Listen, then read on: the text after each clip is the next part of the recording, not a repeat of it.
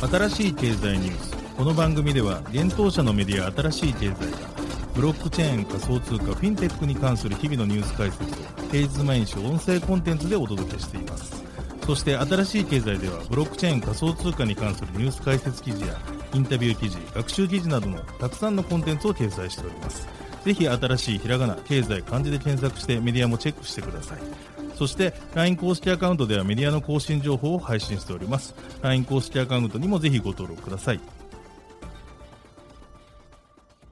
この番組は株式会社フィナンシェの提供でお送りします。フィナンシェはスポーツチームやエンタメプロジェクト、DAO などのトークンを購入して支援ができる新しいクラウドファンディングサービスです。サッカー J リーグ、野球、バスケなどのプロスポーツチームをはじめ映画やアイドル、インフルエンサーなど100以上のプロジェクトのトークンがフィナンシェで購入できます。さらにトークン購入者はプロジェクトに応じたキャンペーン参加や NFT などの特典も。ぜひ iOS や Android でフィナンシェのスマホアプリを入れて新たな応援体験を味わってください。あなたの夢がみんなの財産になるフィナンシェ。現当社新しい経済編集部の大塚です。はい、本日は11月の17日木曜日です。今日のニュースいきましょう。FTX から暗号資産盗んだハッカー、資産をイーサリアムに交換。バイナンス FTX 破産への意図的な加担を否定、英国議会に文書提出。FTX 破綻、アメリカ投資家が広告塔の大谷翔平や大坂なおみらも提訴。FTX ジャパン業務改善計画の提出を報告。JBA 日本政府に暗号資産に関する税制改正要望提出。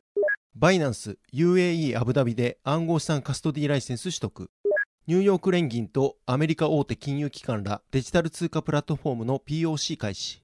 コインベースジャパンにアバランチ上場。アメリカコインベース流動性ステーキングのリドーダを上場へ。コイントレードテゾスのステーキング提供開始。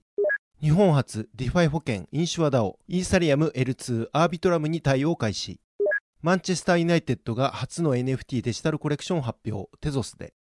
一つ目のニュースは FTX に攻撃したハッカー資産をイーサに変換というニュースです。破産申請に至った暗号資産取引所 FTX から資産を奪ったハッカーがその暗号資産を11日から継続的にイーサリアムのイーサに交換しているようです。セキュリティ専門会社ペックシールドによると11月16日時点でハッカーは自身のウォレットに23万5392イーサを保有しておりこれは全イーサリアム保有者の中でも34位の保有量になるといいます。FTX では11日の破産申請の数時間後に顧客ウォレットがハッキングされ合計約4.8億ドル約670億円に及ぶ資産が盗まれる事件が発生していました。なおこのハッキングは FTX が資産をホットウォレットからコールドウォレットに移すタイミングで起こったため内部関係者による犯行の可能性も疑われています。ハッキングによって盗まれた資産にイーサーアーベ、マティック、USDT など様々な種類のトークンが含まれており、ハッカーはマルチチェーン、ユニスワップ、寿司スワップなどのトークンスワップサービスを利用して、それらのトークンをイーサに変換しています。なお、テザー社はハッキングが発覚した直後に、ハッカーのものと思われる該当のウォレットアドレスをブラックリストに加えました。この措置により、ハッカーが保有する約3000万ドルの USDT が凍結されています。また、ハッカーがトークンをトロンネットワークへ移動する過程で、ガス代の補填用としてトロンの TRX が暗号資産取引所クラーケンからハッカーのアドレスで送信されたことが確認できています。そのため、クラーケンは法務執行当局とともに、このアカウントの詳細を調査することにより、ハッカーの身元特定を試みているということです。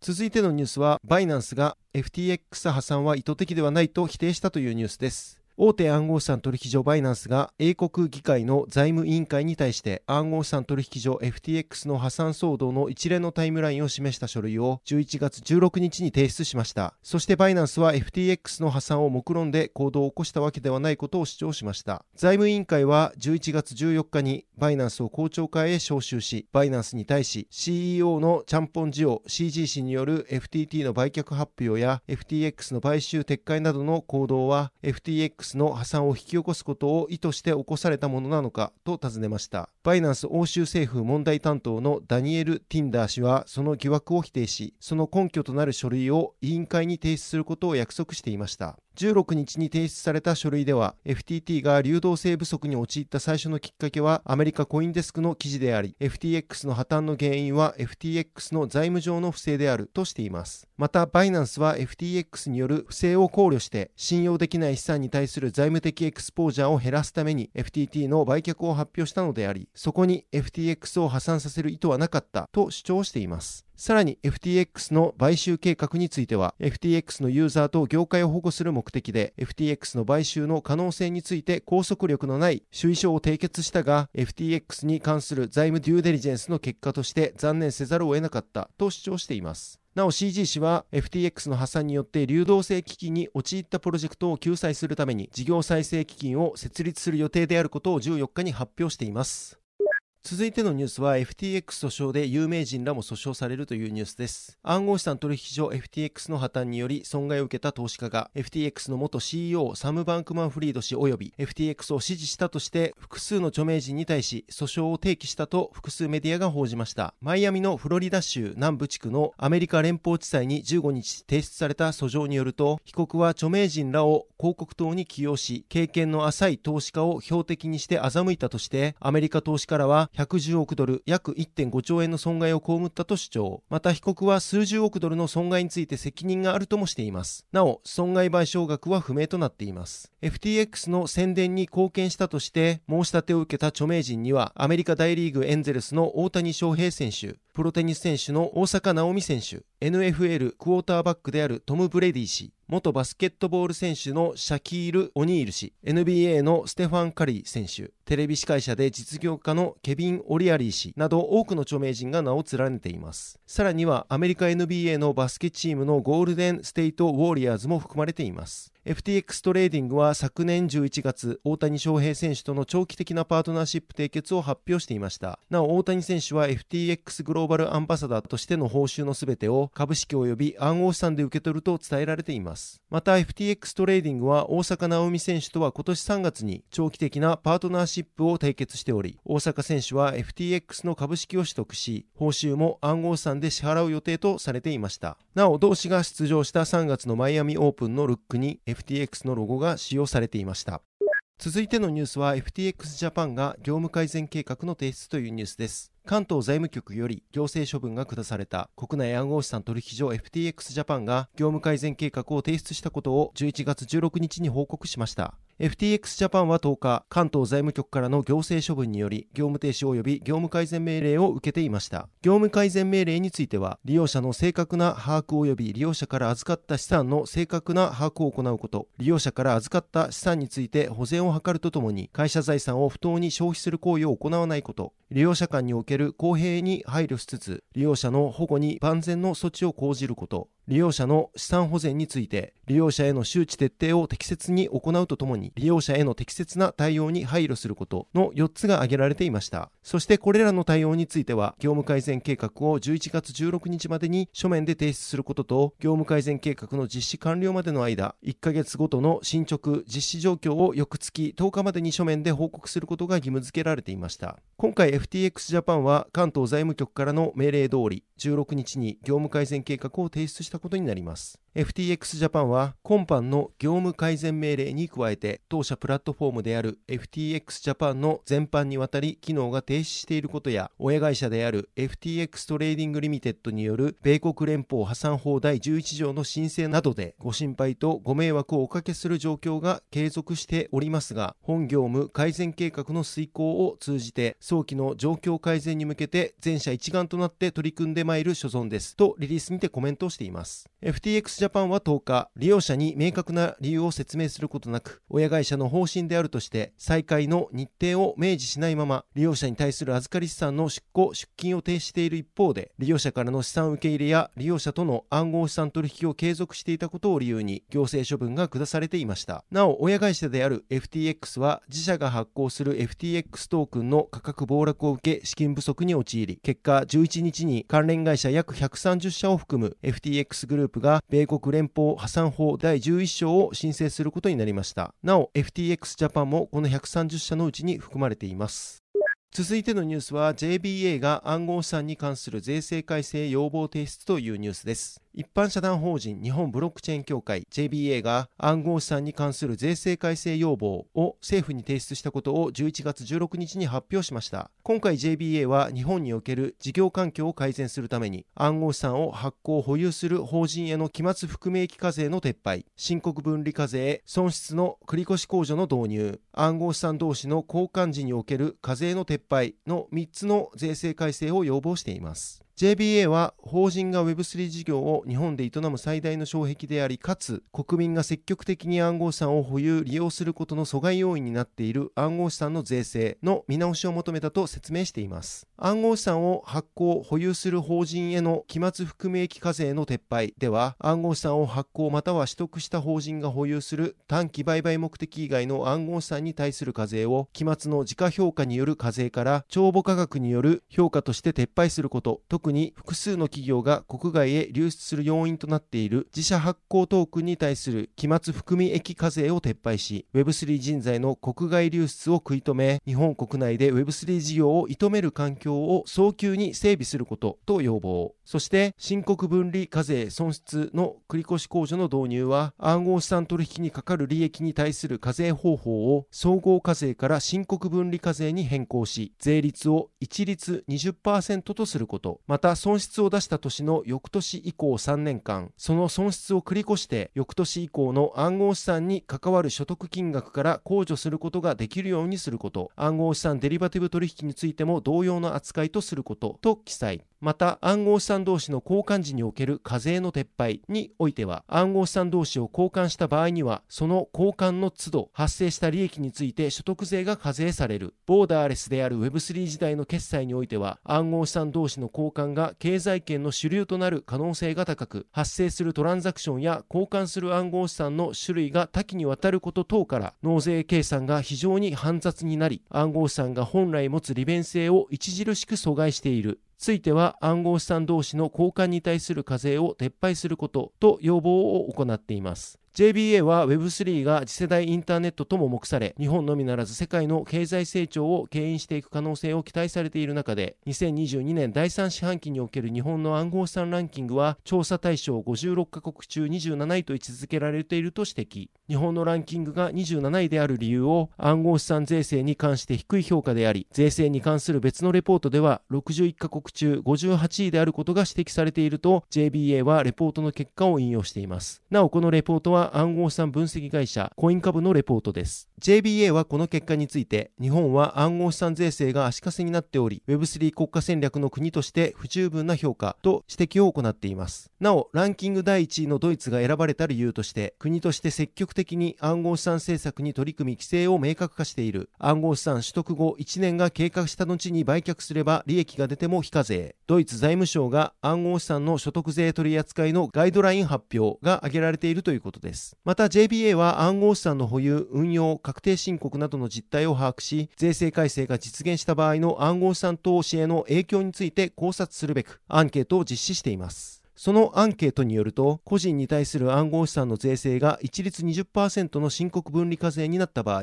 国内で無登録の暗号資産取引所である海外取引所の利用者が全体の77%であるうち、全体の54%が日本の取引所へ資産移動し、23%が乗り換えないという回答が集まったことを報告しています。ちなみに全体の77%が海外取引所の利用者であることに対し、残りの23%は国内取引所のみを使っているということになります。また、個人に対する暗号資産の税制が一律20%の申告分離課税になった場合、暗号資産への投資を増やすかという問いに対しては、全体の88%が増やすと回答し、増やさないが12%、そして全体の38%が2倍以上に増やすと回答しているということです。続いてのニュースは、バイナンスが中東で暗号資産カストディ提供へというニュースです。大手暗号資産取引所バイナンスが UAE 国際金融センターアブダビグローバルマーケット ADGM から暗号資産のカストディライセンスを取得したことを11月16日に発表しました。バイナンスはアブダビ金融サービス規制当局 FSRA から金融サービス許可証 FSP を取得したことにより中東地区において機関投資家向けに暗号資産のカストディ保管サービスを提供できるようになったということです。アブダビグローバルマーケット ADGM は2018年に世界初の暗号資産規制フレームワークを導入した UAE の首都にある国際金融センターです。暗号資産活動における主要なグローバルハブ及びビジネスプラットフォームとしての地位を確立しているといいます。なお ADGM に登録された金融サービス事業者は FSRA が定める特定の義務を果たす必要があります。なおバイナンスは今年4月 ADGM から暗号資産仲介業者として運営するための金融サービスライセンス IPA を取得していました。これによりバイナンスはアブダビ金融サービス規制当局規制下のもと暗号資産仲介業者の運営が可能となりました。さらにバイナンスの子会社のバイナンスリミテッドバイナンス AD リミテッドを通じて中東北アフリカ地域全全体に暗号資産サービスの提供が可能になっていました。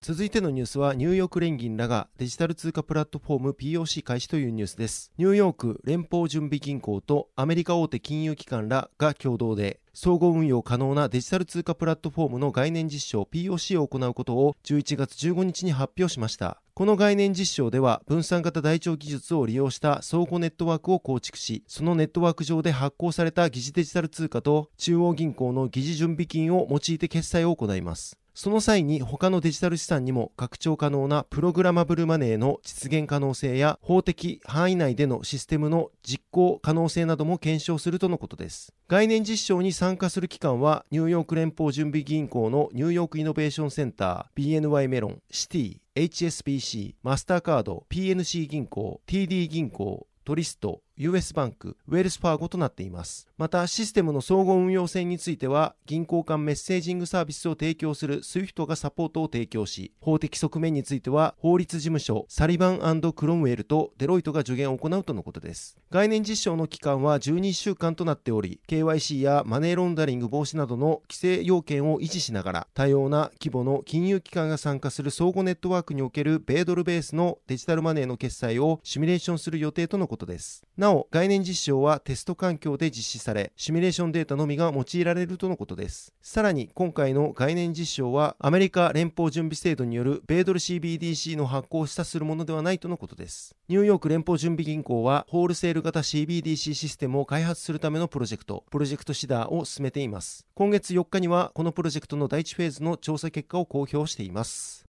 続いてのニュースは、コインベースジャパンにアバックス上場というニュースです。国内暗号資産取引所、コインベースジャパンが暗号資産アバランチ、アバックスの取扱い開始を11月17日に発表しました。国内取引所においてアバックスが上場するのは5例目です。現在は OK コインジャパン、DMM ビットコイン、FTX ジャパン、SBIVC トレード、ビットバンクにて取り扱いがされています。なお FTX ジャパンについては現在業務停止命令が出ています。アバックスは iOS および Android のコインベースアプリとブラウザ版コインベース .com にて取引が可能になっているとのことです。なお、コインベースジャパンはこれらのサービスで現在販売所機能のみを提供しているため、板取引ではなく販売所での取り扱いとなります。なお、コインベースジャパンは今回のアバックス上場により全15銘柄の暗号資産を取り扱うことになりました。現在、同取引所ではアバックスのほか、ビットコイン、ビットコインキャッシュ、イーサリアム、ライトコイン、ポルカドット、ステラルーメン、チェーンリンク、エンジンコイン、OMG、イーサリアムクラシック、ベーシックアテンショントークン、メーカー、ザ・サンドボックス、ソラナが取り扱われています。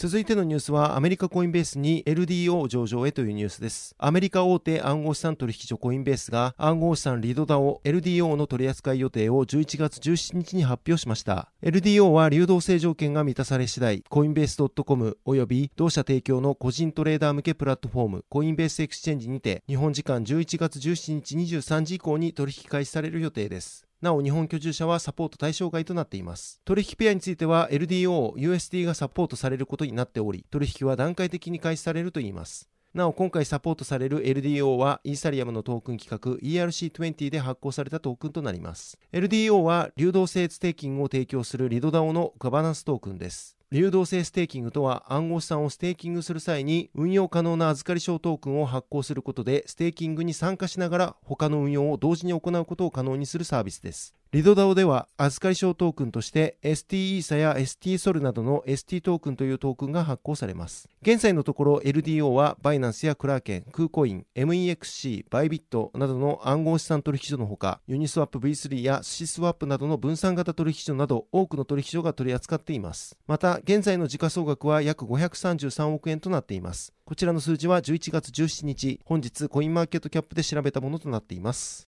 続いてのニュースは、コイントレードがテゾスのステーキング提供開始というニュースです。国内暗号資産取引所、コイントレードを運営するマーキュリーが、暗号資産テゾスのステーキングサービス開始を11月16日に発表しました。同取引所は10月27日にテゾスの上場を発表していました。同社のステーキングサービス、コイントレードステークにて提供されます。なお、テゾスはコイントレードステークでポルカドットとカルダノに続く取り扱いとなります。発表によると、テゾスをステーキングした際に想定される APR は30から200テゾスを30日ロックした場合2.5%、60日間は3%、90日間で3.5%となります。また、200テゾス以上ロックした場合については30日間で4%、60日間で4.5%、90日間で5%になるということです。なお、年率はネットワークの状況に応じて上下する場合があります。